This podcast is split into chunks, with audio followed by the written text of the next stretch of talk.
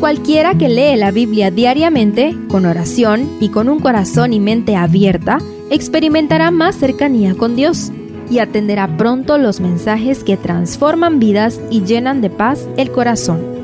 Únete en la lectura de la Biblia en Reavivados por su palabra.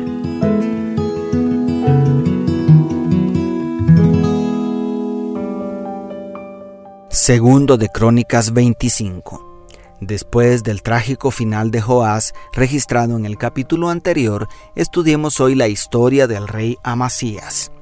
Primero, la obediencia acarrea victoria.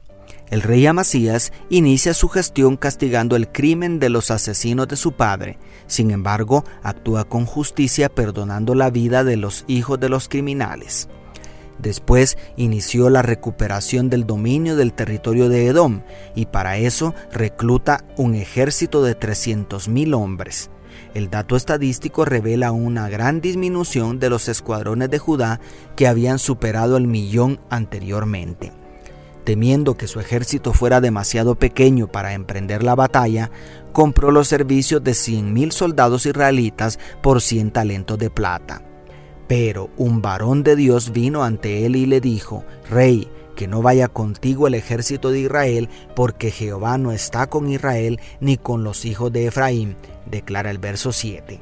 A pesar de la gran pérdida que representaba obedecer a Dios, Amasías despachó a los soldados israelitas en obediencia al consejo profético y, como consecuencia de tal obediencia, Dios le concedió la victoria sobre los hombres de Seir. Hay también para nosotros consejo divino en la profecía. Y toda vez obedezcamos el consejo divino, la victoria es segura.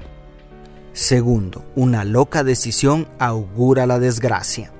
Amasías tuvo el privilegio de ser objeto de la salvación de Dios, pero al vencer a sus enemigos tomó la más loca decisión de su vida. Veámosla claramente a través de la pregunta del profeta. ¿Por qué has buscado los dioses de una nación que no han podido librar a su pueblo de tus manos? Como dice el verso 15.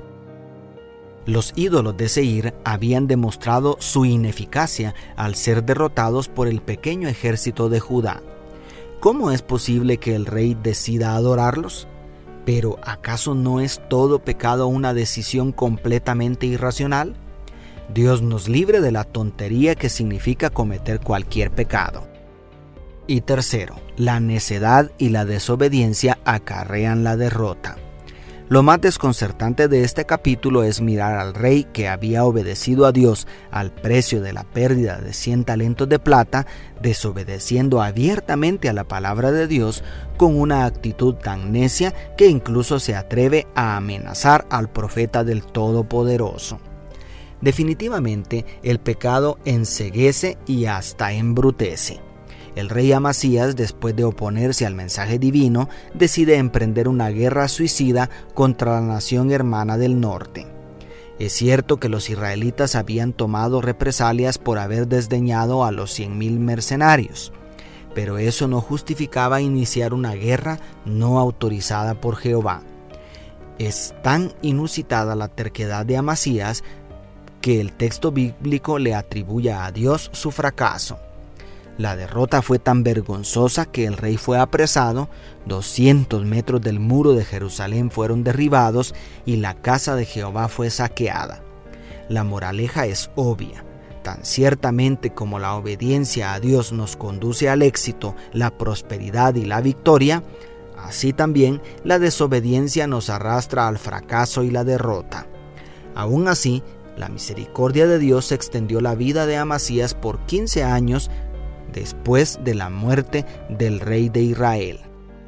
Tiempo suficiente para que se arrepintiera y volviera su corazón al verdadero rey del pueblo de Dios. A pesar de nuestros pecados y múltiples equivocaciones, Dios sigue extendiendo el brazo de su gracia para redimirnos. Vuélvete a Él este día y encuentra perdón, restauración y el camino hacia nuevas victorias. Dios te bendiga, tu pastor y amigo, Selvin Sosa.